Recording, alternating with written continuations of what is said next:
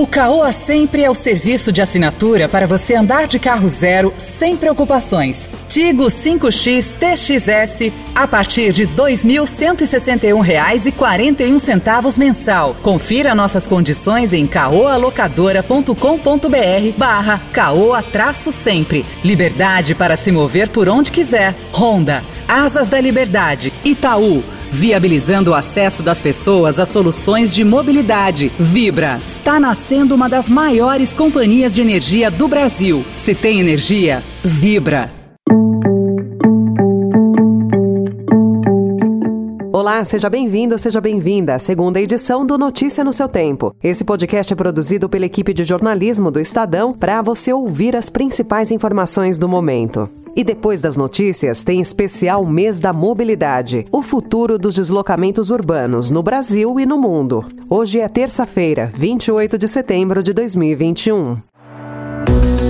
Estadão apresenta Notícia no seu tempo.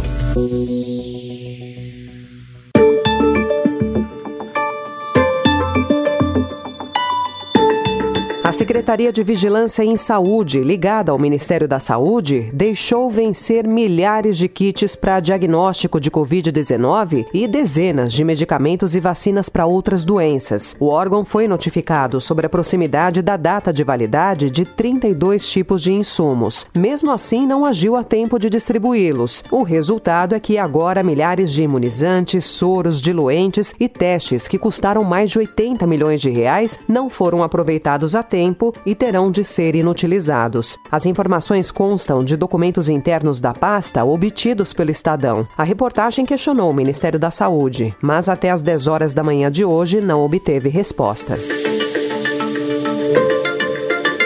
O Ministério da Saúde anunciou hoje que idosos acima de 60 anos vão receber a dose de reforço da vacina contra a Covid. A informação foi confirmada pelo ministro da Saúde, Marcelo Queiroga, em um vídeo gravado no hotel em Nova York, onde ele cumpre quarentena após testar positivo para a doença. Menos de 24 horas após o presidente da Petrobras, Joaquim Silva e Luna, reunir a imprensa para dizer que a empresa não é a vilã dos preços dos combustíveis, a estatal reajustou o valor do óleo diesel em suas refinarias em 25 centavos por litro, uma alta de 8,9%. A mudança, no entanto, reflete apenas parte da elevação nos patamares internacionais de preço de petróleo e da taxa de câmbio, informa a nota da Petrobras. Ou seja, ainda há espaço para novos reajustes ajustes. Agora, no Notícia no seu tempo, especial Mês da Mobilidade.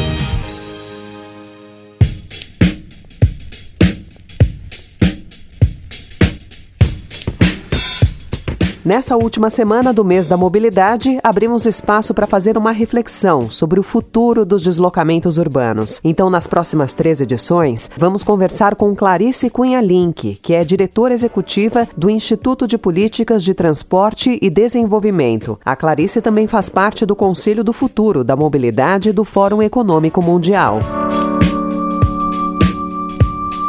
Clarice, então, para começar o nosso bate-papo, para você, como podemos definir a mobilidade do futuro? Eu acho que é, essa discussão sobre qual vai ser o futuro da mobilidade na cidade depende, de fato, de como é que a gente entende é, a articulação entre essas três agendas, né? A agenda do Acordo de Paris, do, da emissão de gases de efeito estufa, mas também as agendas de desenvolvimento das cidades, de cidades mais inclusivas, de cidades mais justas, né? E como é que a gente articula as agendas ambiental e a agenda social e a agenda econômica também. A meu ver, o que a gente precisaria é, hoje é, de fato, diminuir radicalmente o número de veículos circulando com baixa ocupação na cidade. A gente precisa sim de veículos mais limpos, né, de veículos com uma tecnologia que propicia aí potencialmente zero emissões, né? Mas nós precisamos de menos veículos e menos veículos não quer dizer menos viagens realizadas. O que a gente precisa é de veículos com uma maior taxa de ocupação. Então a gente precisa adotar de fato um outro modelo de viagem. Eu entendo aí que a gente precisa proporcionar um, um renascimento, né? Né, do transporte público, do transporte coletivo, que inclusive é o veículo compartilhado por natureza, né, é, e sua integração né, e, e o fortalecimento dos deslocamentos é, a pé e por bicicleta, né, por, ou, ou por outros modos de transportes ativos que sejam aí de curta distância, né.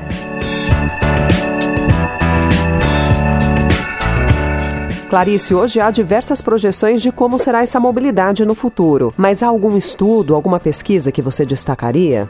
Tem um caso interessante que é chamado Estudo de Lisboa, que foi realizado em 2015 pelo International Transport Forum, o ITF, né, que partiu da pergunta: e se todos os carros particulares em uma cidade fossem substituídos por veículos compartilhados? Então, usando dados reais de mobilidade de Lisboa, eles construíram um modelo computadorizado que permitiu rodar alguns cenários. Eles removeram todas as viagens de carros particulares e substituíram por viagens em veículos compartilhados, né? testando aí diferentes configurações, então incluíram veículos compartilhados autônomos, veículos elétricos, táxis compartilhados de seis lugares, táxis ônibus de 8, 16 lugares, né? transporte de massa, e os resultados foram impressionantes. Então, nessa cidade, não só o congestionamento desaparece, como emissões de gases de efeito estufa caíram em um terço, o estacionamento da rua deixa de ser necessário, o que hoje é fundamental, inclusive para pensarmos aí sobre a economia do meio-fio, né, que é um termo novo que vem sendo tratado.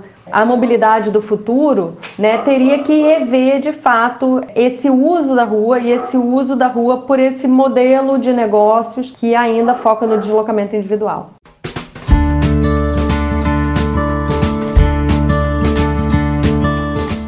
E aqui no Brasil, Clarice, o que temos que fazer para realmente evoluir na mobilidade urbana? Eu acho que é um, um investimento é, importante é, no transporte público e nos transportes ativos, né? uma integração entre esses meios. Sim, o uso da tecnologia, a digitalização pode colaborar, né? toda a evolução na indústria para termos veículos limpos é fundamental, para termos uma boa comunicação, né? então a gente também precisa aí de uma harmonização né? entre sistemas para que funcionem, para que tenhamos boas integrações, né? então não somente a integração física da infraestrutura, mas a integração operacional, a integração da operação, a integração tarifária. Então acho que esses são os nossos principais desafios para que essa mobilidade do futuro se efetive, mas essa mobilidade que, a meu ver, para de fato endereçar essas grandes agendas globais e que é endereçar do ponto de vista aqui local nas cidades, precisa efetivamente diminuir o número de veículos circulando pela cidade. E amanhã seguimos com a segunda parte da entrevista com a Clarice Cunha Link. Ela faz uma análise de como a pandemia do novo coronavírus pode ter acelerado ou desacelerado as transformações na mobilidade urbana. Encerramos por aqui a segunda edição do Notícia no seu Tempo, especial Mês da Mobilidade, com apresentação e roteiro de Alessandra Romano, produção e finalização de Mônica Herculano. O editor de núcleo de áudio é Emanuel Bonfim. E amanhã, a partir das 5 horas da manhã, tem a primeira edição do Notícia no seu Tempo. Mais um resumo das notícias do Estadão para você começar o dia bem informado. Obrigada pela sua companhia até aqui. Você ouviu Especial Mês da Mobilidade. Alugue seu carro com o Caoa Sempre. caoalocadora.com.br barra Caoa traço sempre. Vá além do asfalto com a nova Honda ADV. Conforto e desempenho com suspensão Twin Subtank Showa, freio ABS e painel 100% digital. Nova Honda ADV. Entre no modo aventura. O Itaú possui diversas iniciativas feitas para viabilizar o acesso das pessoas a soluções de mobilidade, veículos, seguro alto, e carros, Connect Car, Bikes, VEC Itaú. Acesse veículos.itaú.com.br e conheça. E a BR Distribuidora agora é Vibra. Da maior distribuidora de combustíveis do país, nasce uma nova companhia. Pronta para as empresas, para a mobilidade, para o futuro. Se tem energia, vibra.